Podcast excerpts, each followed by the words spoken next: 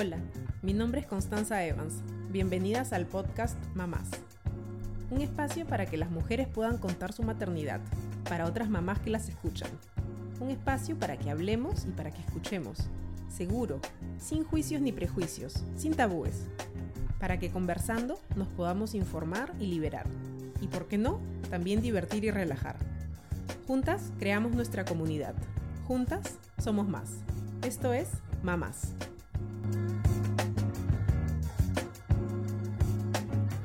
Living.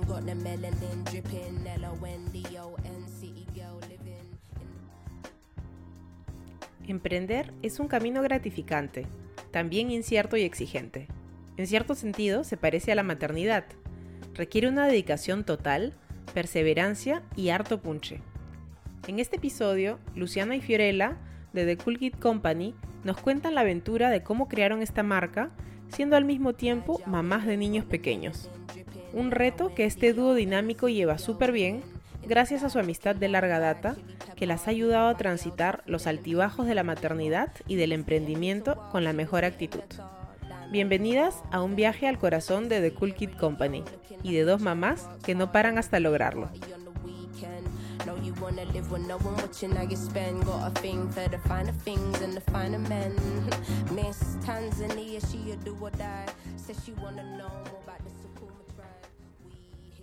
Hola chicas, gracias por estar aquí hoy.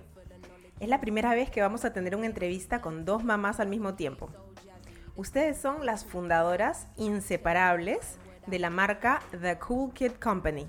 Para las que no la conocen aún, The Cool Kid Company es una marca de polos, poleras y accesorios para niños, papás y toda la familia, que te permite hacer Family Match. Yo personalmente soy súper fan de la marca y la recomiendo para, para toda la familia y también para hacer regalos.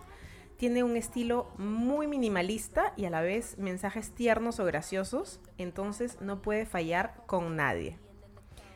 Hoy día vamos a hablar de cómo es tener un emprendimiento y ser mamá al mismo tiempo, un doble desafío.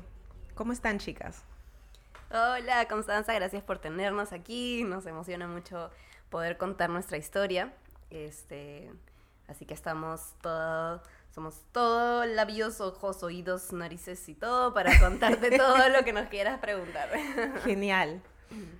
Entonces, antes de entrar en materia acerca de la maternidad y el emprendimiento, les voy a hacer unas preguntas a las dos para, para conocerlas un poco mejor.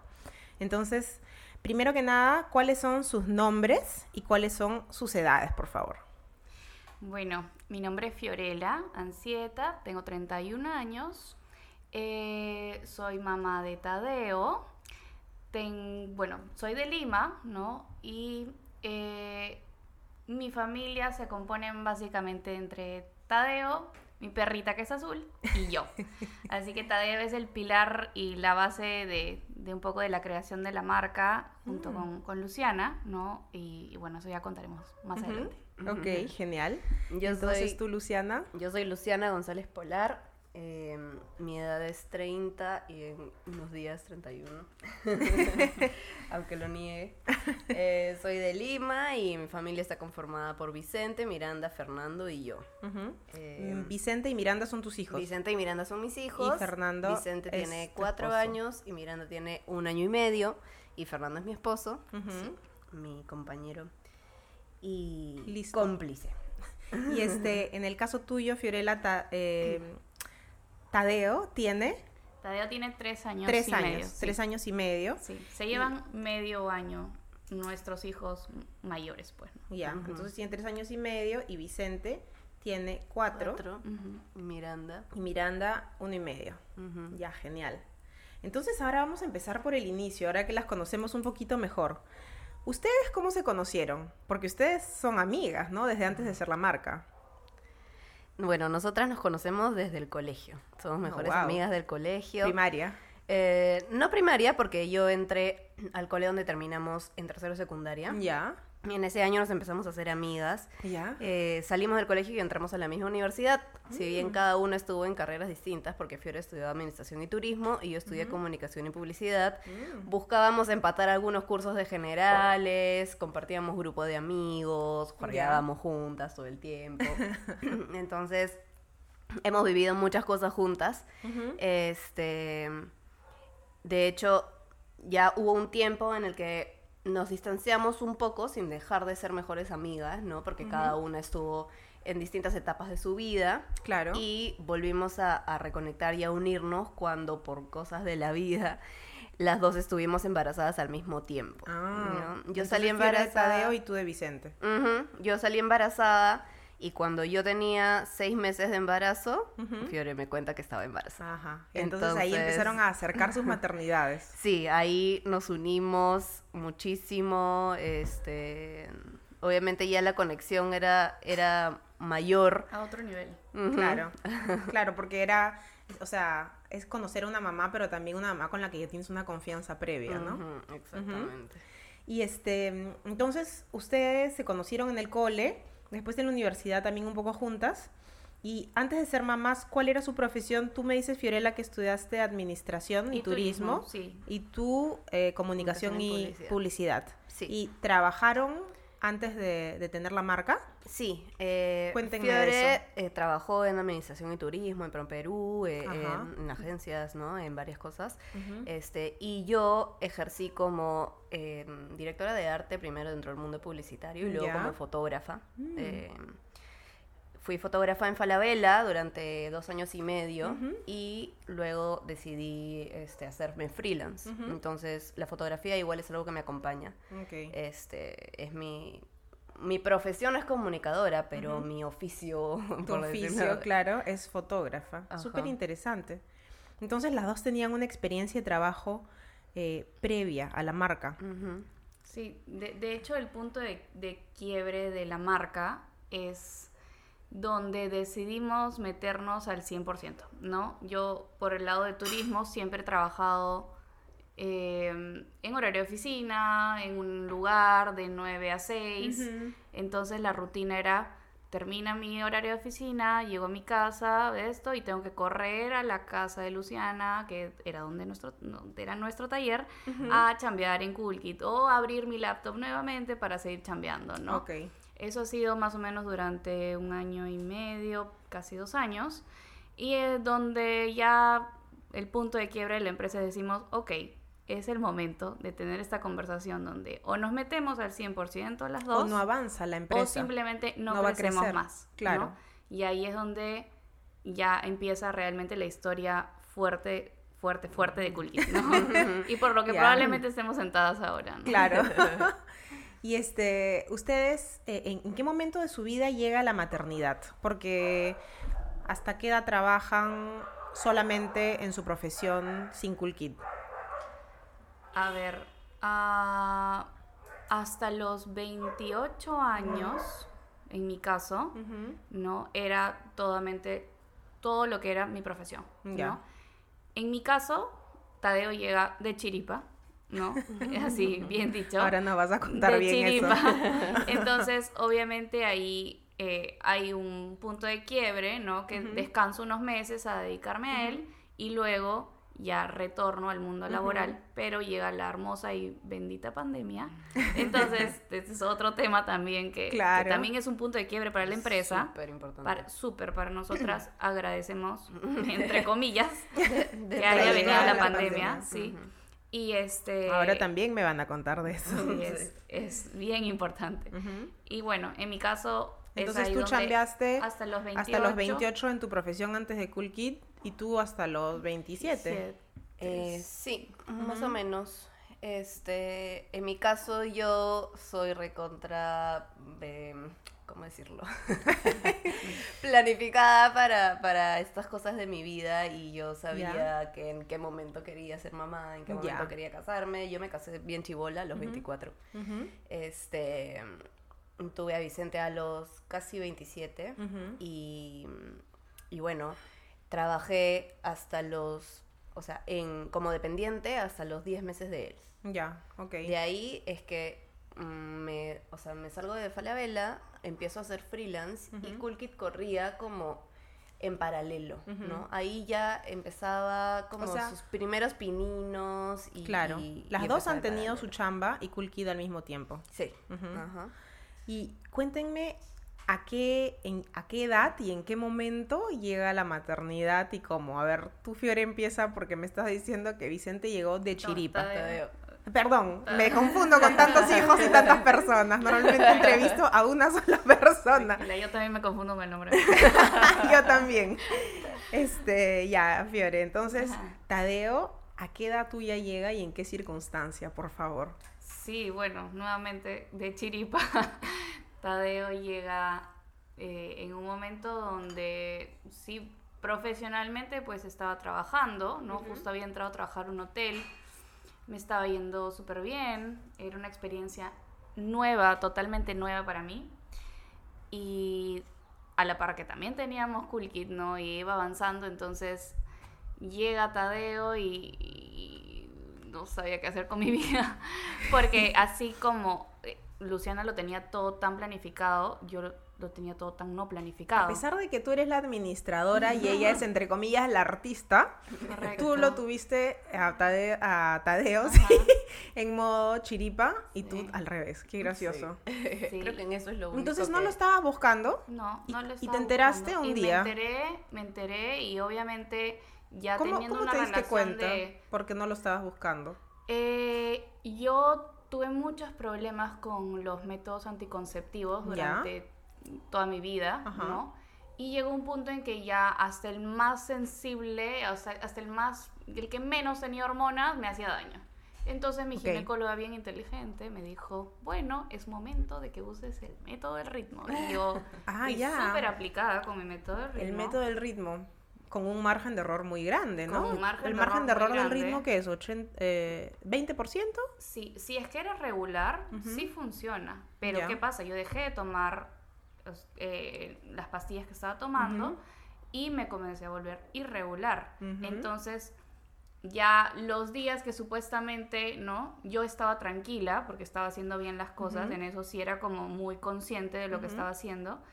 Me sentía tranquila. Entonces, me acuerdo que en su baby shower, yo decía, ay, no me viene. Le decía a mis amigas, pero ya me va a venir la próxima semana, seguro, porque me estaba volviendo súper irregular. Entonces, de la nada, ya estaba embarazada y Claro, o sea, cuando, cuando tienes un método natural y que además eres una persona irregular, es bien difícil Sí, darte es cuenta de que estás embarazada. correcto. Puede pasar desapercibido bastante tiempo. Bastante, y hay gente que se entera que a los 5 o 6 meses recién, o sea, ¿Y tú, ya... y tú Yo, sospechaste y te hiciste una prueba. yo sospeché y me hice una prueba y salió en ese momento Positiva. positiva, y me fui a ROE y me hice de sangre y salió positiva, Positiva. y me Y, quedé ahí dijiste. ¡guau! Sí. De hecho, de hecho, no me, o sea, sí, fue un baldazo de agua fría, pero era algo que teníamos planificado en O sea, algún lo momento de la vida. Era no, no, no previsto, pero deseado. Deseado totalmente, Ya. ¿no? Mi embarazo ha sido el más tranquilo, relajado, Mm. feliz, sin problemas, sin molestias. Entonces tuviste un súper embarazo. Tuve un súper embarazo.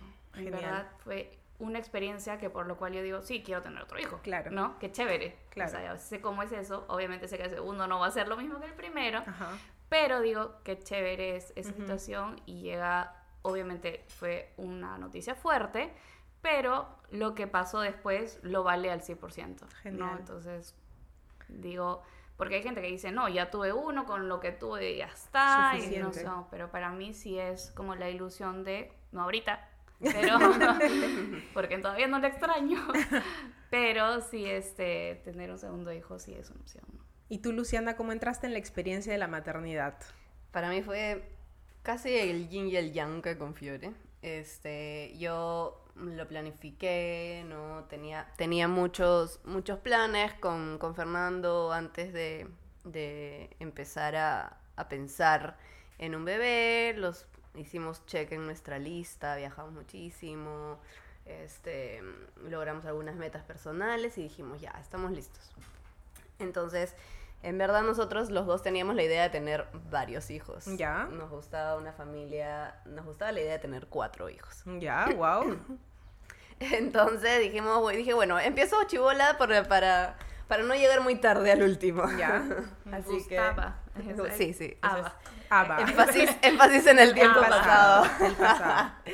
Este, entonces, mm, nada, buscamos salir embarazados y Ujú. ahí al Tú toque tenías cuando intentemos... 28, 27. No, 26. Ah, no, 26. Ajá.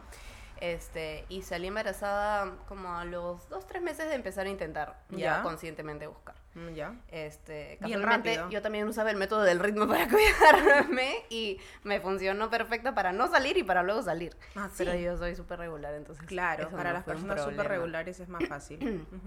Entonces, bueno, salí embarazada, en ese momento estaba realmente en, un, en una cuesta arriba en, en temas profesionales, en mi Ya. carrera, súper feliz con todo lo que estaba logrando como fotógrafa, estaba en. Falabella, este, creciendo muchísimo. Los primeros meses de mi embarazo lindos, o sea, feliz, seguía tomando fotos, seguía haciendo mi O vida. sea, las tal dos cual. han pasado un embarazo muy bonito. Pero Ah, ya. Viene el pero. cuando cumplí 24 semanas, Ok. este, estaba con mi mamá en el centro de Lima viendo todas las cosas del baby shower y porque me iba a ir de viaje justo. Entonces lo hice un poco temprano mi baby shower. Regresando le, le digo, me siento un poco rara, me siento un poco rara, mi barriga se siente rara. Este, a ver, vamos a ver. Yo digo, se está poniendo dura, pero qué raro, esto no es, no, no sabes nada, ¿no? Cuando estás Claro. en tu primer embarazo. Claro. A ver, ya bueno, lleguemos a la casa, a ver, te bañas, te recuestas, ¿Te a ver qué sentías rara pasa. cómo? O sea, como sin energía y, la barriga me pesaba. Ya. Este, no sabía reconocer en ese momento una contracción Ujú. de, de Claro, es muy pronto. dolor. 24 semanas Ajá. no sabes que es una contracción. Exactamente. Entonces, bueno, nada, llegué a mi casa, llamé a mi ginecóloga, me dijo, monitorea, por favor, vamos a ver qué pasa, no sé cuántos. Este, empecé a monitorear y estaba teniendo contracciones cada cinco minutos. Wow. Y me duraron, me duró eso un día, al día siguiente, primera hora, fui a verla y efectivamente estaba con las Braxton Hicks. Ya, que son las Eh, contracciones de preparación, al preparación. parto. O sea, no son las contracciones del parto, sino las contracciones que ayudan al, como un al entrenamiento. a entrenarse para el parto. Ok. Exactamente. Y 24 semanas en Es, meses, mm, seis es meses. seis meses. Ujú, ok. Muy pronto. Muy pronto. Entonces, eh, la doctora me dijo, descanso absoluto, tú cama. tenemos que bajar esto, medicación para bajar las contracciones y ya. ¿Y por qué se da? ¿Sabes? Eh, ¿Te explicaron? Eventualmente, porque esto se repitió en mi segundo embarazo, este, eh, con varios, varios, después de varios ginecólogos me, me dijeron que es simplemente una configuración de mi cuerpo Ok. Eh, que no le gusta estar embarazado. O sea, Ah, así de sencillo. Es como mi útero no quiere y... Es un rechazo al Sí, embarazo. natural. Como que voy a expulsar lo que está que haciendo está. que... Ajá, Ya pesa mucho, chao. Ok, ok, ok. Entonces, este, no hay una explicación, no es que hice algo. Obviamente Claro, yo claro. sentía muchísima culpa. Era como, Me "Esta moví es mi mucho, fui al tarea". centro de Lima, trabajé demasiado. Exacto. Digo, esta es mi tarea como mujer, como mamá, darle un lugar donde crecer a mi hijo Ajá. y lo- no lo estoy haciendo bien. ¿Qué hice? Mm. ¿No? O sea, tuve muchísima, muchísima carga Mm. emocional y tuve que estar en cama desde ese momento hasta el final de mi embarazo. Wow, o, sea, tres meses tres más. meses más. Ok. Este, yo me paraba para ir al baño y tenía contracciones, o sea, eran así de sensibles. Qué Entonces, impresionante. ya todo, todo el resto de mi embarazo fue difícil para mí. eh, Tuve que hacer las paces conmigo misma lentamente. Tenía mucho tiempo para reflexionar, para pensar, para eh, no re- en- encontrarme conmigo misma en esta nueva etapa de mi Claro. vida. Y, y bueno, finalmente ya nació Vicente y todo estuvo bien. O Y- sea, y, en ese tipo de casos, o sea, el parto, me imagino que no necesitas buscarlo, no necesitas provocarlo, porque No, como decías tú, te paras y ya tienes contracciones. exacto. Entonces tú decidiste, tipo, pararte, o sea, tu ginecóloga te dijo, párate y ven, tuviste contracciones y diste a luz natural, o No. cómo fue? O sea, sí fue. Lo que pasa es que las contracciones que yo tenía no tenían nada que ver con el real trabajo de parto. ok, claro, eran las de Estaban Braxton Hicks. disociadas. Ok, entonces no, había, por ejemplo, ajá, dilatación. exacto, no hacían ningún efecto en el cuello del útero. Entonces, este, no, yo tuve una cesárea, finalmente, igual fue cesárea, cesárea de emergencia, porque él, ¿Cómo así? este, se, se volteó y se enrolló dos veces el cordón en el cuello, Ah, o sea, todo fue complicado en verdad en el embarazo. Pero lo compensó naciendo un bebé tan tranquilo y tan bueno, o sea, que, que es un, fue un bebé de libro. El, Un bebé de libro. este, y yo en todo ese tiempo que estuve en cama, eh, me dediqué a informarme ¿Ya? muchísimo sobre la maternidad, a leer sobre el sueño, sobre la alimentación, sobre el desarrollo del cerebro, sobre la crianza, aunque me faltara, sobre todos los temas en donde yo quería ser una buena mamá. ¿no? O sea, estabas Entonces, antes súper activa, pero esta pausa forzada también te dio la oportunidad de poder informarte mucho más. Sí, sí, verdaderamente sí. ¿Y tú, Fiore, cómo fue tu parto? Porque tuviste un embarazo muy bueno, Sí. ¿Y tu parto? Fue natural. natural, genial. Demoró cinco horas. ¡Wow! Dilato- rápido. Sí, fue. Llegué al, como a las 11 de la mañana. Este. Digo cinco horas porque dormí como tres antes de dar a luz. Me desperté, ya estás en 10 de dilatación. Ya ahorita. ¿Me estás bromeando? Sí. Sí, me dolió el alma. Ah, En sí el te. Vi- Porque me dice, fui, dormí, me Sí, despertaron, claro, di a luz. Porque utilicé la. Como la gente que duerme en los vuelos, ¿no?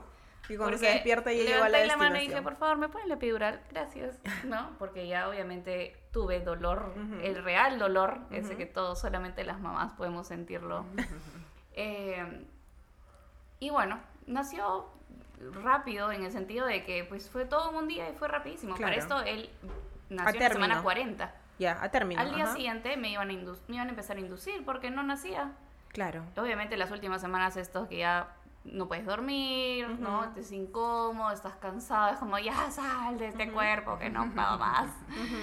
Eh, pero nada, fue un super parto. Un super parto. Sí. Y, y en mi caso es lo contrario. O sea, ahora la personalidad de Tadeo es lo opuesto a lo que fue mi embarazo. Es Qué increíble. O sea, ustedes son realmente el yin y el yang, ¿no? Sí. La administradora, la artista, pero la administradora no planea, la artista sí planea, después te sale a ti todo diferente, a ti te sale... Y, a- y ahora tú tienes al, al Al demonio de Tasmania y tú al. Buda. Sí. Wow. son tan opuestos. Tan Y, opuestos. y tu segundo embarazo, tu segundo parto, porque tú tienes dos, tienes a Vicente y a Miranda. Sí. Mi segundo embarazo, bueno, a pesar de tener un embarazo tan duro con Vicente, no me desanimé del Ya. segundo. Sabía que quería tener Ajá. mínimo dos, eso era fijo. Y bueno, mínimo una mujer, una hija Por mujer favor, en mi sí. vida. Entonces, como soy recontra chancona, me puse a estudiar cuáles eran las formas de calzar todo para que salga mujer y lo logré. Por favor, ¿cuáles son esas formas? Y ahí voy a pasarte los tips. Por favor, los vamos a poner en el story. Ahí, este, alinear los días con el, en, en base a los días de la ovulación y ya, o sea, hay un montón de ciencia ahí detrás, pero bueno, finalmente, este, la chuntamos y Miranda sí salió al primer intento. Genial. Fue como, eh, estamos embarazados, creo, ¿sí? Yo creo que sí. Las dos han concebido bien rápido, en realidad, a sus Sí. tres, a sus, a los tres hijos. Sí. Y el embarazo fue y similar al, de, embarazo- al de Vicente. Yo al embarazo de Miranda me preparé. Me alimenté bien, hacía actividad física, sentía que mi cuerpo estaba en su mejor momento, este, mentalmente dije, no me va a vencer esto, no, yo este Claro, porque ya tenías la experiencia de la culpa y de todo eso que fue difícil Y- de manejar. Y en el embarazo de Vicente sí me desbandé, no, no comía tan bien, no estaba como Claro. que tan, tan en orden con las cosas, ¿no? Entonces dije, ahora sí. Bueno, mi ahora sí duró 16 semanas. A las 16 semanas empecé con contracciones. Uf, ¿cómo te sentiste con eso? En verdad, yo creo que estuve a un pasito de la depresión. De la depresión preparto. Sí, porque no podía creer que habiendo hecho todo el esfuerzo que había hecho, que habiéndome mentalizado, ¿no? Era como... Entonces, no, la mente no lo puede todo, ¿no? O sea, no se trata de mentalizarte. Cuando te toca, te toca y Sí. punto, ¿no? Y de alguna Este, forma, en realidad, esto venía a confirmar que no era tu culpa. Porque en el segundo embarazo hiciste todo. Hice todo bien. Y sin embargo, las contracciones sucedieron incluso antes. Entonces, me imagino que fue súper duro, pero al mismo tiempo, tu cuerpo te estaba diciendo, Sí. no eres tú, soy yo. Exactamente, sí. De alguna manera pude sanar conmigo misma de esa parte, pero de todas maneras la frustración fue, fue gigante. Me imagino. De hecho, el, lo ¿Tuviste bueno cama? de eso, sí. Este, fue que ya no trabajaba de dependiente, entonces ya tenía Cool Kit, tuve que poner en pausa mi carrera como fotógrafa. Claro. Eso fue algo que me costó muchísimo, me dolió, también lo he tenido que sanar, eh, porque sentía que estaba en un gran, gran momento y, y había venido la pandemia. Me recién me estaba recuperando de la pandemia, porque la pandemia a mi industria la golpeó muchísimo, bueno, a todas, ¿no? Pero en lo particular era como el primer gasto del que te deshacías como empresa, ¿no? Como, ya, no voy a tomar fotos. Y yo soy fotógrafa comercial. Entonces, este recién estaba volviendo a, reinsertarme, a, mis clientes, a volver a, trabajar con ellos y de nuevo decirles como, oye, ya no, ya no puedo de nuevo. Claro. Fue, sí, fue pesado para mí, ¿verdad? Este, pero nada, eh, hice las paces con el hecho de que sabía que esto era una etapa en mi vida, ¿no? O sea, acá no se acaba mi carrera, acá no se acaba en mi momento, yo puedo volver, yo puedo renacer de las cenizas, puedo claro. Quizás también porque era tu segunda, tu segundo hijo, tu segunda hija, ¿no? Porque creo que siempre todas cuando nos volvemos mamás hacemos una transición y durante un montón de tiempo sentimos que nuestra vida y nosotras estamos entre paréntesis. Y a veces cuando estás transitando ese momento es bien difícil cuando es la primera vez saber que es solo un paréntesis. O por lo menos a mí me pasaba que yo decía, Dios mío, ¿qué es esto? Va a durar para siempre. Pero quizás ya con una segunda experiencia sabes, que, la parte más fuerte, o sea, del, del puerperio y de la crianza termina, termina. Y puedes más o menos retomar después no la vida igualita, ¿no? A la que tenías antes, pero sí tener una vida, definitivamente. Exacto, sí, sí, porque con Vicente lo logré, o sea, con Vicente logré mi equilibrio en las tres partes de mí que, que quería cuidar, ¿no? Como mamá, como esposa y como profesional, como mujer, ¿no? Este, y logré ese equilibrio, entonces ahí mi, mi, mente era, ok, vas a volver a lograrlo, solamente date tiempo, date tiempo porque también este es tu sueño, ¿no? O, sea, o sea, no es que a mí nadie me obligó a tener un hijo más, yo lo deseaba con todo mi corazón y amaba la idea de volver a ser mamá. Entonces, bueno, no se puede tener todo en la vida, ¿no? Cada cosa tiene su momento y, y tómate tu tiempo. ¿Y qué tal para ustedes dos volverse mamás? Porque una cosa es estar embarazada, dar a luz, y otra cosa es volverse mamá, sobre todo los primeros meses. ¿Qué tal les fue con este, con este nuevo rol? Fiore, a ver tú, primero. A ver, es, lo más caóticamente hermoso que existe en este mundo. Este, a ver, en el ámbito, creo que para las mujeres es bien fácil poder tener mapeado eh, estos mundos que hablamos, ¿no? este, Fiore mujer, Fiore mamá, Fiore profesional, ¿no? Y, llegar a este punto donde dices, a ver, yo en mi caso, por ejemplo, lo di todo siendo mamá.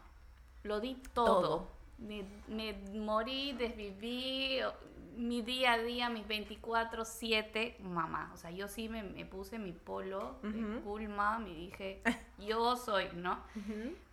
Hay cosas que obviamente ya retrocediendo el tiempo hubiese, me hubiese gustado dicho, oye, no, o sea, está bien, era lo que te tocaba probablemente, pero también ahí había una Fiorella, ¿no? Que hubiese sido bonito darle un poco más de tiempo en el ámbito desde profesional, desde como mujer, desde como eh, pareja, lo que sea, ¿no? O sea, tú sientes que te metiste al rol con una intensidad total y que un poco que te consumió.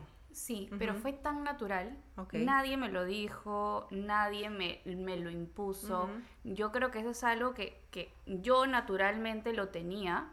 Es más, o sea, aquí esto es algo que si en algún momento mi hijo lo escucha, este, yo antes de tener a Tadeo, yo no tenía ninguna cercanía con niños. Para, para mí, mis sobrinos sí, qué lindos, hermosos, pero ahí nomás. O sea, realmente con Tadeo he aprendido a, a lo que es amar a un niño así como, ¿no? Yo, más allá de que sea el hijo no, ¿ah? porque conozco gente que dice, no sé, a mi sobrino lo amo y, siente un cariño hermoso, ¿no? Y, y, sí, pero para mí realmente Tadeo ha sido como la apertura, así como cuando las niñitas juegan con sus bebitos, ¿no? Así, igualito. Yo me metí en ese personaje y dije, ok, este es mi nuevo mundo, ¿no? Y lo asumí así, pero con todo. Completamente. ¿Y te sentías feliz? ¿Te Me sentías angustiada? ¿Te sentías No, como me de... sentía plena. Ajá, plena. Me sentía plena. Ok. En ese momento me sentía plena. No era como, ay, no, pero es que ya no quiero. Era duro, era difícil. El tema de las dormidas, el tema de la leche, el tema del biberón, sí, todo ese parte del proceso que todas las mujeres pasamos cuando este, recién damos a luz y encima somos papás primerizas, ¿no? Lo que la amiga le funciona, la otra no le funciona, ¿no? Y, y te frustras y, y buscas salidas y plan A, B, C para poder ver cómo resolver ese problema. Pero yo sí me sentía plena. Hasta. Hasta... Hasta. No me lo esperaba. hasta. Sí, hasta que de la nada llega un momento en que tu hijo se comienza a volver más independiente, comienza a dormir mejor, comienza a ser pues ya un niño, ¿no? Un pequeño niño. Y entonces es donde volteo y, oye, Fiorella, ¿Dónde está? ¿qué? ¿Quién ¿Dónde es? fue? ¿Quién soy? Claro. ¿Y Pero eso ya- te, te pasó que a los dos años? Sí, más o menos. A los dos Al- años. Al, año, casi año y medio, dos Claro. años. Y sí fue quién soy, qué quiero, a dónde voy, para qué vivo, ¿no? O sea, todas las preguntas existenciales Claro, que te puedas llegó imaginar. llegó el momento porque se rompió el cascarón, pues. O sea, claro. ya, yo lo tenía, era mi pollito, mío, o sea, Tadeo vivía y desvivía conmigo, ¿no? Era el, el nexo también de la lactancia, fue, Claro. era fuerte, ¿no? O sea, pero sí, llegó a ese punto de quiebre donde... O sea, una relación bastante fusional que dejó, o sea, feliz, plena, pero que dejó poco espacio para ti y después causó algunos cuestionamientos. Sí. Y para ti, Luciana, ¿cómo fue la entrada en la maternidad? Volverte mamá. Mm, En verdad, eh, Vicente me la puso muy fácil. Este, yo Era tranquilito. también llegué con una seguridad, creo, de todo ese tiempo que había dedicado a aprender. Claro. Eh, creo que llegué un poco creída. A la maternidad, por decirlo de alguna forma, ¿no? Como, ya, yo, yo he leído sobre esto, ¿no? Como que leyendo vas a saber lo que significa. Y él era fácil en el Este, sentido de que lactaba él, bien, no se enfermaba, dormía en la Este, noche, cosas así. Dormía bien, sí, sus horarios eran buenos. Obviamente tenía todas las, las crisis que, es- que todos los niños tienen, que el brote de crecimiento, que nada. Pero creo que el entender lo que le estaba pasando me daba mucha paz, ¿no? Era como si lo Claro. Este, fastidiado un par de días. Ah, es el brote de crecimiento de las dos semanas. Quiere decir que está incrementando la producción de la leche y tengo que darle más teta. Ya. Súper informada. Es, es señora Google. Sí, yo soy así, recontra chancona. Entonces tenía todo, tenía pegado al lado de mi mesa de noche los horarios, a qué hora se dormía, a qué hora era la siesta, cuánto Así, debía pegado, durar. así, escrito y pegado en la mesa de noche. impreso, diseñado todavía, con sus este, plantitas y sus rinocerontes, que eran el- la temática de su vida. Este. Entonces, eh, en verdad, él me dijo que. Él me dijo. Él, él me la puso. Él me la puso muy fácil. Y. Fue. Hubo, hubieron momentos duros, hubieron momentos. La lactancia no empezó fácil, fue difícil al inicio, creo que para todas, es así. Mm. Este. Compartía con mi esposo realmente prácticamente 50-50. Y si no 50, de repente 60-40 ya, porque él no tenía teta. Pero eh, en realidad compartíamos muchísimo Y las eso es lo que aligera muchísimo el posparto. No solamente por compartirse las tareas, sino también porque hay menos conflicto emocional si tú sientes que la repartición es adecuada, ¿no? Sí. Eh, yo no, no lo viví como lo vivió Fiore, ¿no? Yo no, no era mamá canguro con él, Ajá. sino que le daba sus espacios, era este era simplemente otra dinámica, ¿no? Claro. Y, y eso fue lo que nos mantuvo con la idea de tener otro hijo pronto, ¿no? Claro. Entonces, Que les había ido bien, sí, básicamente. y ahí, cuando entro a la maternidad, y ahí en- entra Cool Kid, este, eh, yo venía del mundo de la moda, hacía fotografía de moda, hacía fotografía comercial, soy diseñadora, directora de arte, decía como que, pucha, lo quiero vestir bravazo, quiero que tenga cosas chéveres, iba a comprar y era celestito, blanquito, Ajá, bebé súper tradicional. y decía, pucha madre, ¿en ¿dónde, ¿dónde hay un body negro para un bebé? Exacto. No hay en ninguna No hay. parte. Entonces, ahí empieza, empieza a nacer, empiezo a cocinar la idea. ¿no? Claro. ¿Y ustedes Eh, durante su embara- sus embarazos ya estaban en contacto, como me dijeron antes? O sí, sea, ya, ustedes como ya hablábamos mamás- mucho más de maternidad. Claro. Yo, digamos que tenía seis meses de adelanto, entonces Ajá. también le iba contando todo, le pasaba toda mi información, los datos, lo- todo. Este, obviamente lo que a ella le funcionaba lo Ajá. tomaba, pues, ¿no? O sea, ustedes se apoyaban ya durante la maternidad, o sea, durante el embarazo. Durante Sí. los Ajá. sí. Ahí también hay una parte importante de nuestra historia, que es el grupo al que pertenecimos. Eh, cuando yo tenía tres meses me metí a un taller de lactancia con una asesora y ella unió en un chat de WhatsApp a todos sus pacientes y a todas las personas que iban a esos talleres. Este, yo luego le recomendé a Fiore que lleve con ella una asesoría y también entró ella a ese grupo. Teníamos una comunidad de mamás, todas viviendo exactamente la misma etapa, todas teníamos Claro. bebés entre 0 a 6 meses. Eso es la Y clave fue del éxito. Alucinante. Sí, es la clave del éxito. O sea, es la razón de ser de este podcast. Que las mamás maternen juntas. O sea, no todas las los millones que existen, ¿no? Pero creando pequeños grupos en donde sienten que tienen apoyo, porque es realmente lo que te salva. Exactamente, era... Lo que pasa es que creo que eh, antes era tan normal voltear y decirle a tu mamá, ¿qué hago? ¿No? Exacto. Pero ahora ya hay un quiebre en la crianza Ujú. entre nuestras generaciones con nuestros papás que voltear y preguntarle no creo siempre es la mejor idea. y, y si te da un consejo, qué lindo y qué bueno y lo tomas de la Exacto. mejor manera. Pero dentro de tu cabeza está, "Mm, creo que hay una mejor manera que esa, ¿no? Entonces, estas nuevas tribus, comunidades que se han formado entre mamás, esta, esto que estamos sentadas Sí. acá y conversando, Es, hace sí. un cambio Total. total, en- La verdad desde nuestra que- crianza, sí. desde la forma en que vemos las cosas. Es una apertura al mundo, porque creo que antes era todo muy cerrado. Era como, no, porque mi mamá lo hizo, entonces yo también tengo que hacerlo. Y es algo curioso porque se da espontáneamente en nuestra generación. A mí antes de estar embarazada, antes de ser mamá, como soy muy cercana a mi mamá y a mi abuela, siempre pensé, cuando yo sea mamá, ellas van a ser mi guía, al 100%.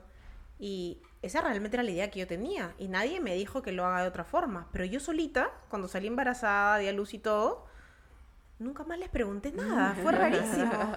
Y me empecé a buscar un montón de amigas y todas las que ya eran mamás, todas las que están embarazadas en plena pandemia.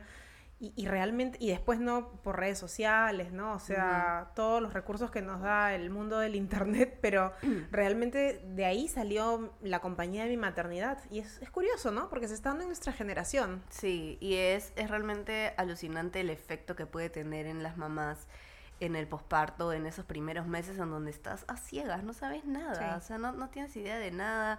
Un día crees que ya por fin lo lograste entender y le viene otro brote y, Sí. y te estás volviendo loca, tu esposo no lo entiende porque mm, es la naturaleza, simplemente no lo, no lo puede entender. Y a quién volteas, ¿no? Y en este caso poder voltear a amigas que, que estaban viviendo exactamente lo mismo y que tenían de repente algún consejo que dar fue E una información. e información. Que creo que en la generación previa es lo que no se tiene, Es lo ¿no? que no, Si no, le está pasando, o sea, llora y es simplemente, ah, está cansadito, tiene hambre, ¿no? Pero ahora se sabe con mucho más precisión qué está pasando. Exacto. Y creo que eso es lo que buscamos cuando buscamos información o grupos de mamás, ¿no? Sí. Entonces, no encontrabas prendas que te gustaran para tu propio hijo y me imagino que de ahí fue que surgió la idea de Cool Kid Company. Sí, de cierta manera, este, quería eso, algo mm, cool, algo diferente, que no encontraba, que tenga frases, que tenga como... Y, y, y también en un, en un principio Cool Kid no solamente era la ropa, sino también algunos juguetes de madera, que en ese momento no estaban tan de moda. Este, todas estas cosas que yo no encontraba acá y que las había visto en Pinterest, que las había visto en mis referencias y, y que quería tener Claro. y que no, no las podía encontrar. Y lo hicieron, o sea, decidieron hacerlo juntas. Eh, empez- empecé yo. Ya. Este, empecé yo con la idea. Sabía que necesitaba alguien con quien hacerla.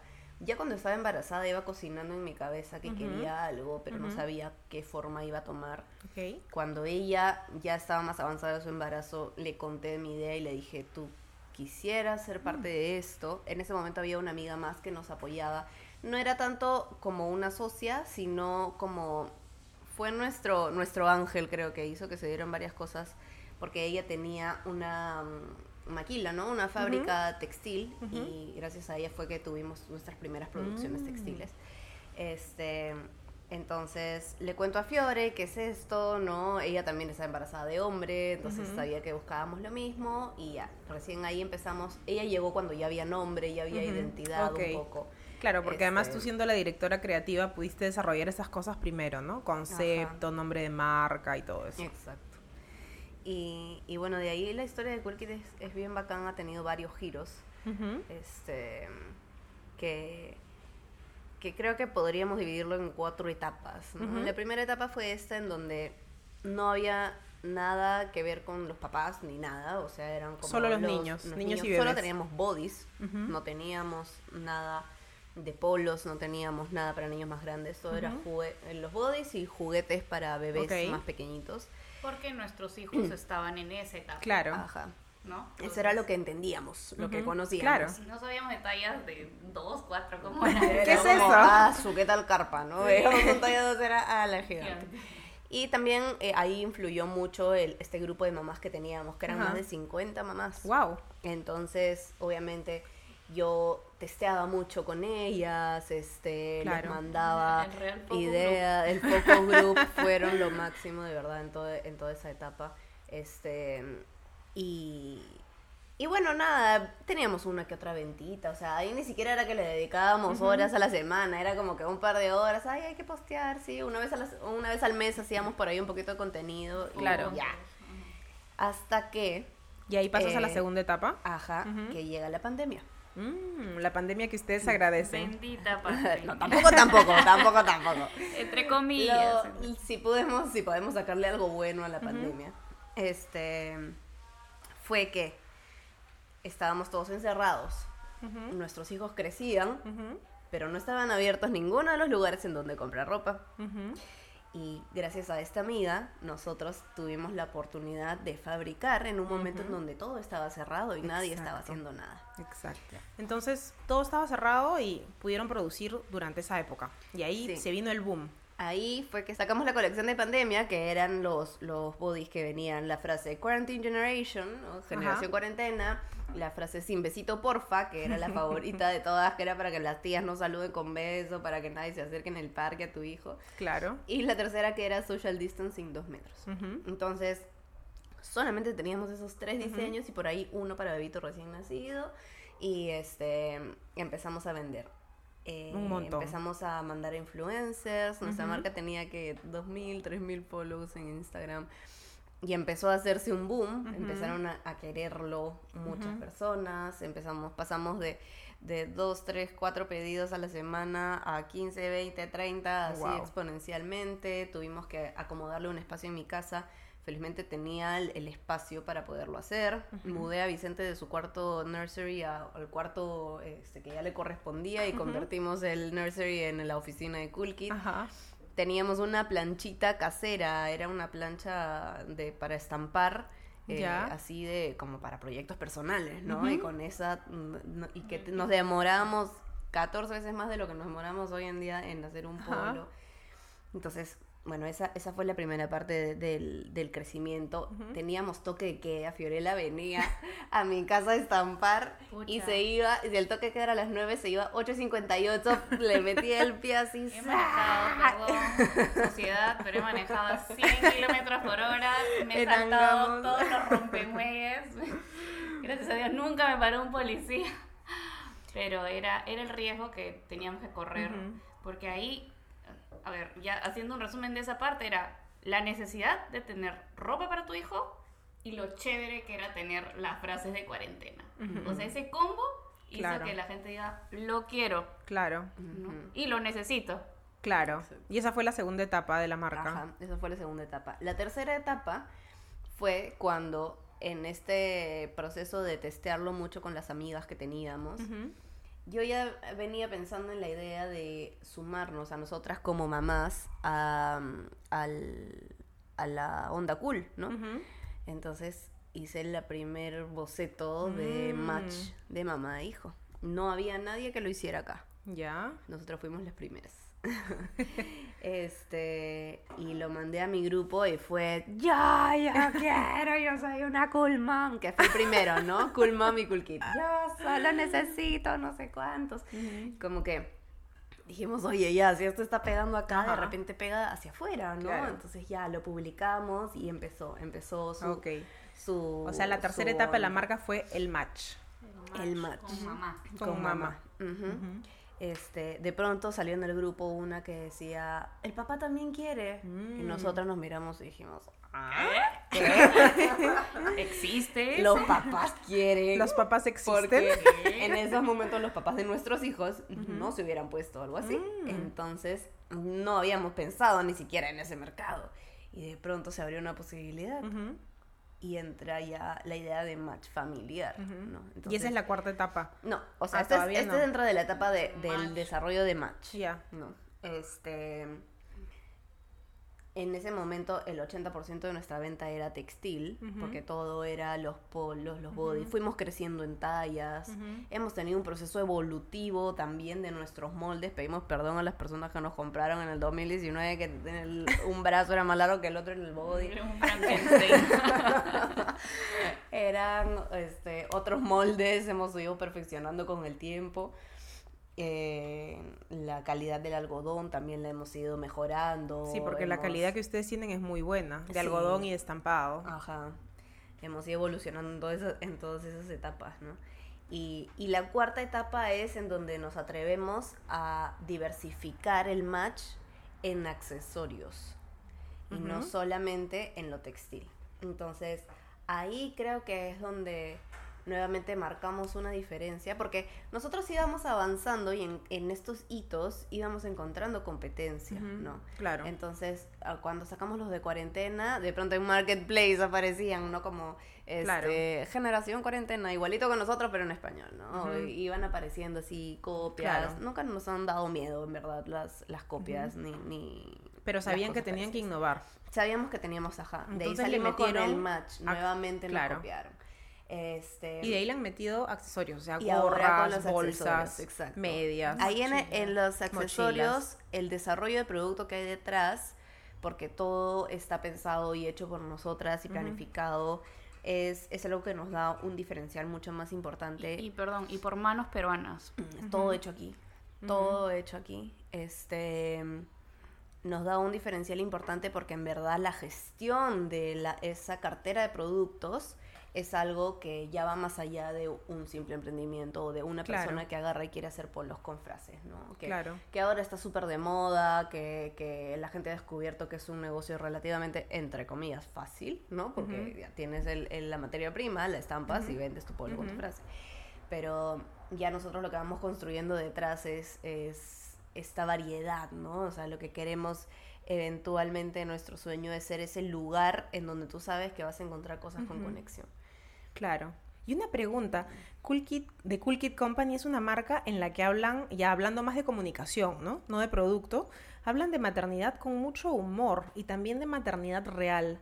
Por ejemplo, tengo una imagen en- de Instagram en un reel en el que Luciana se pone a tocar ollas en su cocina un domingo por la mañana para que se despierte su esposo porque se está haciendo el dormido y mucho más contenidos así. ¿Cómo salió la idea de abordar así la, comu- la comunicación de la marca? Porque muchas otras marcas de bebés, de niños, quieren ser como más clásicas, más, más rosaditas, más, tiernas, más cute. Y ustedes realmente creo que de alguna forma se puede decir que han osado hablar de maternidad real, de estoy harta, ¿no? O sea, y- no ha habido miedo tampoco que eso impacte sus ventas. ¿Cómo, cómo ha sido esto? Eh, eso ha sido algo que se dio muy naturalmente, ¿no? En un momento era, éramos como una marca común que hablaba de sus productos y punto. Y nos empezamos a dar cuenta de que había mucho espacio para conectar con las mamás cuando contábamos nuestra experiencia. Claro. Entonces, este, yo la Y verdad además soy- era una marca de polos negros. Eso ya de por sí Claro, definía eso otro ya tono. era diferente, exacto. Claro. Aparte, toda, toda la identidad de nuestra comunicación también visualmente a nivel diseño, como que era, era diferente a, a Claro, las típicas minimalista. marcas de bebitos, ¿no? De maternidad. Este, yo soy bien payasa, a mí me encanta bromear, o sea, no tengo roches en nada de compartir lo que, lo que, no sé, me va pasando en el día a día de la maternidad. Y este, me di cuenta de que, de que las mamás se sentían bien cuando Ajá. veían de que Claro. nosotros estábamos compartiendo las cosas que vivíamos, ¿no? Porque no todas las mamás tienen esta tribu que nosotras teníamos para decir como que, chicas, hoy día estoy harta, por favor, Alguien ayude. como que, este, pausa, renuncio, ¿no? Y Claro. todas, ay, yo me siento igual, no sé cuántos, o sea, no todas las mamás lo tienen, entonces... Este, el ver que nosotras compartíamos las hacía sentir como, oye, Claro. esto, o sea, es, es, es real, ¿no? Y incluso a veces lo ven en las influencers y dicen, "Ah, ya, pues, pero es que esta es, es una influencer, al final ya es una, ya no es una persona común y silvestre, sino es una persona que tiene como que una intención Claro. de compartir su vida para, para meter un poco de publicidad o que otra cosa. En cambio, lo nuestro no... Las veían muy genuinas, muy auténticas. Y, y se mantiene así, ¿no? Se mantiene como, no tiene nada que ver, yo no te quiero vender al contarte que llegué tarde a recoger a mi hijo. Claro. O sea, simplemente quiero que te identifiques conmigo y Claro. que sepas que no eres una mala mamá por hacerlo. Estando embarazada me hubiera gustado ponerme cosas de Cool Kid Company, porque el problema es que yo siempre me vestí pues de blanco, de negro, súper sencillo, y cuando estaba embarazada todo era con lazos, con bobos, con Flores. flores, y estaba auxilio, o sea, me quiero ves- vestir como yo, solo que ahora tengo una barriga, ¿no? Sí. Así que ya saben, les, estoy lanzando ahí una, una idea. Sí. Y díganme, tener un emprendimiento es como tener una plantita, ¿no? Porque te tienes que ocupar constantemente de tu emprendimiento para que crezca. Entonces, ¿cómo es hacer esto al mismo tiempo que tener un hijo o varios hijos, sobre todo chiquitos? Porque son dos procesos muy demandantes. Y creo que esta pregunta va para las mamás que son emprendedoras, ya no solo sobre el hijo o sobre el trabajo, sino cómo combinas las dos cosas. Sí, es que realmente es un hijo más. Exacto, Te levantas y lo primero que tienes que hacer es pensar en tu hijo y tu empresa. claro. Te duermes pensando en tu hijo y tu empresa. No hay momento del día, a menos que tú decidas y dices, necesito desconectarme un rato, pero no hay momento del día en que para nosotras Cool Kid no está en nuestra cabeza. Claro, es, igualito que un hijo. Estás caminando, exacto, estás caminando y ves algo, automáticamente lo relacionas con tu empresa o con tu hijo. ¿no? Claro. Entonces, y qué fuerte, pero también qué rico poder tener esa pasión por tu trabajo. e- es ahí donde ya Luciana en un momento y yo nos hemos sentado a decir, queremos esto.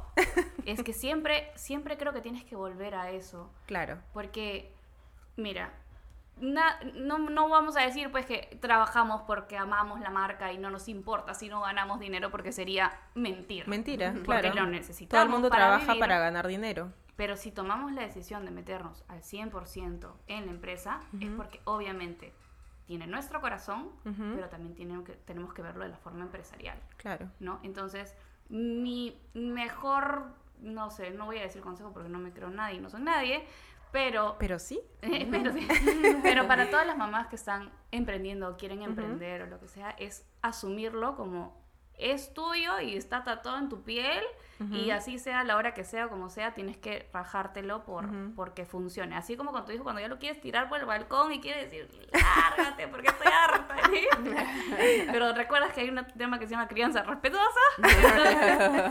Lo mismo va a pasar con, con la empresa, ¿no? Entonces, Claro. Realmente no hay un, ah, no, es que tengo que balancear mi vida y tengo que hacer, no, no, no, es como que Es asumirlo. a mil por ciento. Asumirlo, quererlo, aceptarlo.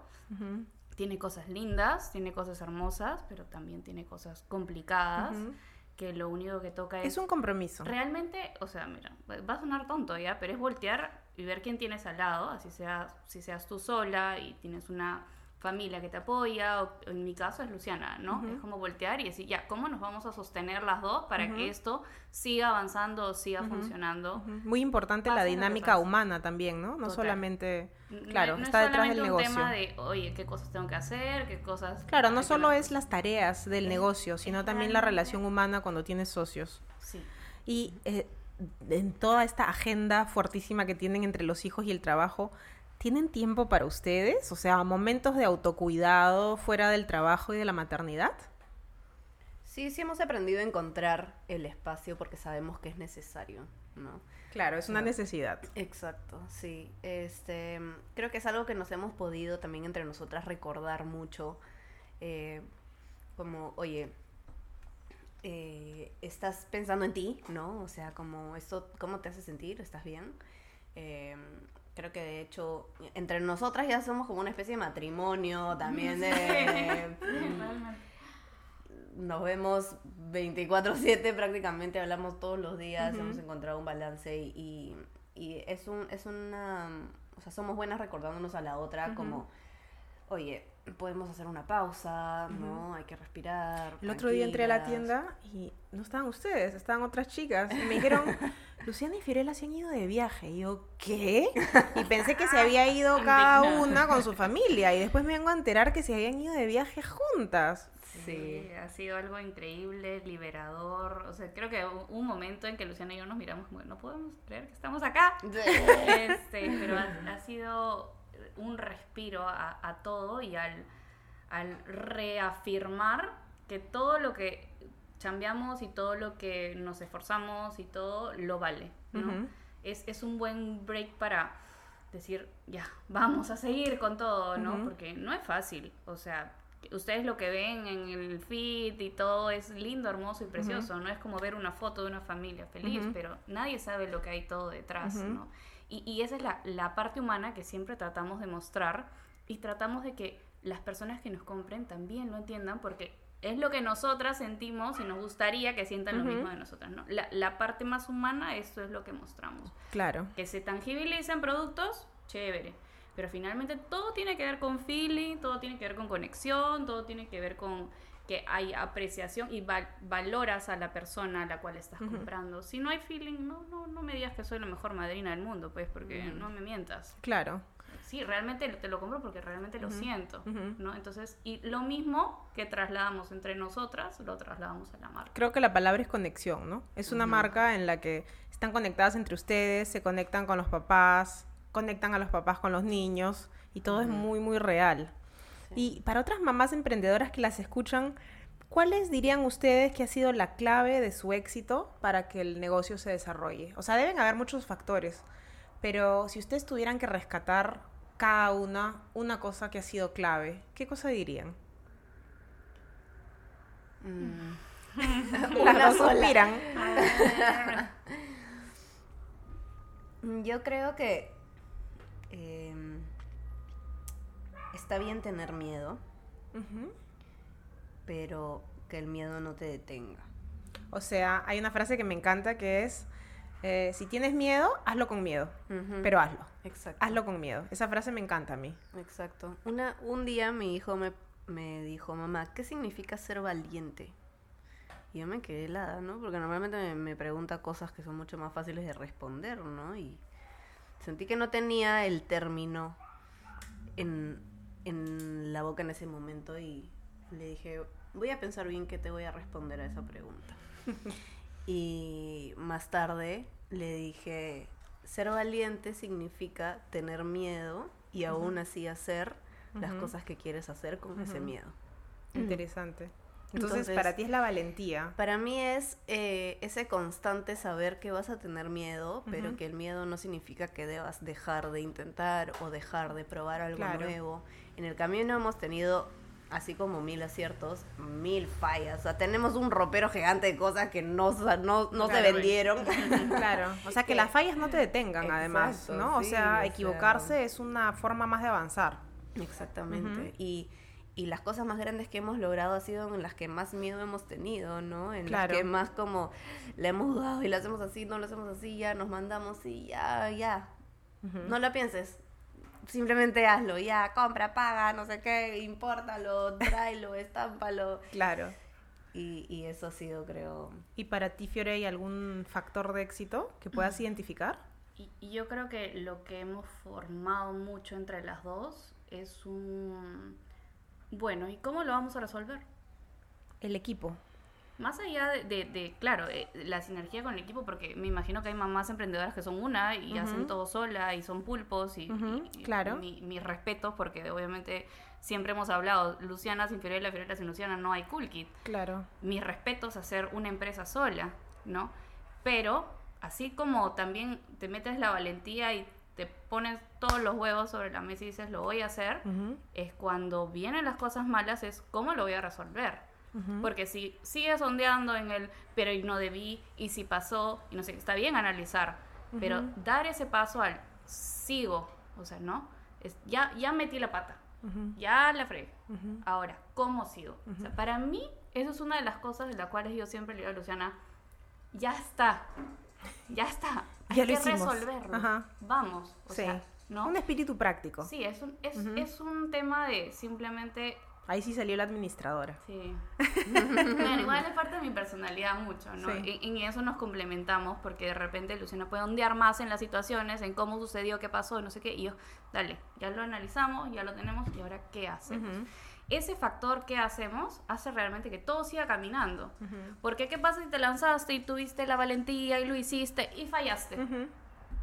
Lo que va a suceder y lo que va a ocasionar es que simplemente vas a quedarte Mm, de brazos cruzados y con miedo. Claro. ¿no? Y ya no te, te va a dar miedo volver a lanzarte y te va a dar miedo y no y, y eso puede generar muchas cosas negativas para la empresa, pero ese factor de vamos a seguir, vamos a buscar plan A, B, C, vamos a hacerlo, no funciona, no importa, hacemos el B, pero resolvámoslo porque tenemos que hacer, creo que es, es algo que en todas nuestras fallas este, enlistadas en nuestra cabeza, no, no, este, no proud, no, este, no, no orgullosas, eh, eso ha sido lo que hace que ahora Cool Kid siga avanzando. Claro. ¿no? Y con esta experiencia ya bastante grande que ustedes han acumulado, eh, mirando hacia el futuro, ¿a dónde quieren llevar la marca de Cool Kid Company de acá a un par de años? Y también cómo se ven como mamás de acá a un par de años o a futuro. En verdad, un sueño de nosotras es que The Cool Kid Company sea un lugar de, de conexión entre las familias, de experiencia, de probar el producto, de, dise- de no sé, diseñarlo tú mismo en el momento, de algo que se adecue perfectamente a tu familia, pero que también pases un, un rato chévere. ¿no? Eso es como que un sueño eh, que eventualmente quisiéramos lograr. Ujú. Pero, O sea, la personalización de los productos y tener un espacio. más que la personalización, la personalización per se no, no tanto. El porque- codiseño. Sí, el, el El que el niño sea partícipe Mm. de Ujú. la experiencia. Porque Ajá. ahora, siendo 100% sinceras, la que decide es la mamá, la mamá lo compra, o sea, papás, lo siento, pero son el 0,0001% de nuestro público, ¿no? Y no saben comprar. Es complicado. y cada vez que nos escribe un nombre es muy complicado. Este, pero eh, nos encantaría pues que el niño vaya y diga, yo quiero algo de Cool Kid yo quiero eso, ¿no? Y Mm. obviamente ellos son los protagonistas. Cada vez que entra alguien a la tienda es como, pero hay un niño en la familia, eres algo, tío, tía, primo, Ujú. prima, este, no sé.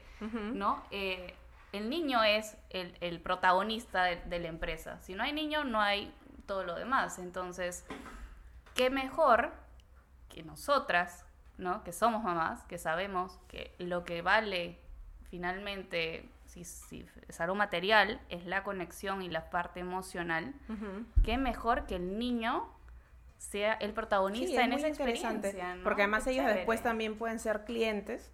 Y yo sí recuerdo una cosa de su tienda, que es que las veces que entraba con mi hija, que creo que son todas, porque siempre la tengo conmigo, entro y siempre la atienden a ella. Y eso me encanta, porque es una tienda donde puedo ir a comprar un regalo para alguien sin que ella se aburra. Porque le sacan los juguetes, porque la saludan, le entretienen, le ponen orejas de reno. Entonces, es verdad que ya está como presente esa dimensión. Y es una súper buena idea. Es una gran innovación, además, respecto de otras marcas. De hecho, ya, ya falta, o sea, falta poco, va, va en proceso. Es, abrir para nosotros la tienda ha sido como nuestra pruebita, Ujú. ¿no? Eh, donde estamos ensayando para, para luego llegar a, a tangibilizar este, este sueño que tenemos y que estoy segura que a los niños les va a encantar. Claro, genial. a las familias. A las familias. Y antes de comenzar a cerrar, quisiera hacerles una pregunta. ¿Qué tema les gustaría escuchar aquí en un episodio futuro? O sea, ¿qué mamá con qué tipo de experiencia o de historia?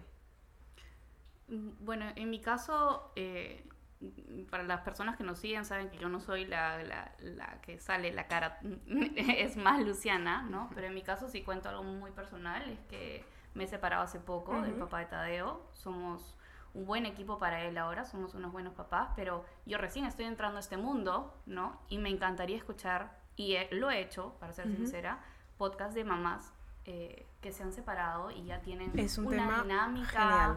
Ya tienen este cómo, cómo se trabaja, cómo se maneja, las cosas fuertes que pasaron en ese proceso, ¿no? Y me encantaría poder agarrar cositas de ahí para poder, obviamente, llevarlo a mi familia, ¿no?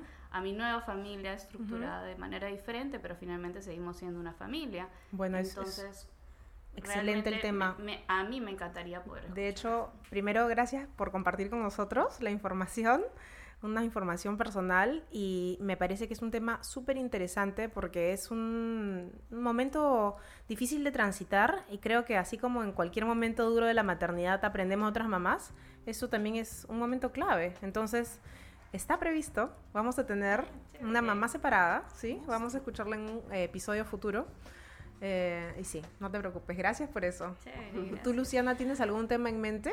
A mí me gustaría escuchar una mamá múltiple, pero así múltiple... ¿Múltiple en el sentido de muchos hijos? Sí. Así con- como 10, 7, 14. No, ¿Cuánto es múltiple? Por lo menos tres o cuatro. Ajá, ok, excelente. Me gustaría escuchar esa experiencia porque yo sigo lo, sigo deseándolo en el fondo de mi corazón. Sigo deseando ser una familia numerosa, a pesar de que mis embarazos hayan sido un desastre y que mi cuerpo se niegue a embarazarse de nuevo. Wow. me encantaría ser, ser una mamá de varios. Entonces, no sé, me gustaría Genial. escucharlo. De todas maneras. Te lo prometo. Bueno, súper buenos temas, chicas. Muchas gracias.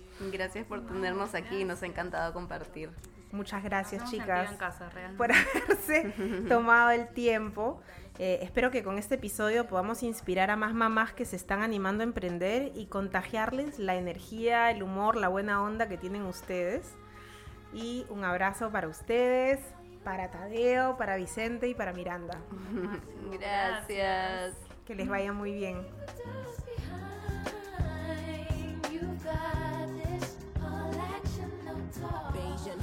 Know you repping for your country, son. Kissing your brown skin, looking like money. Says she focusing on being an accountant. When you have beauty and brains, they find it astounding.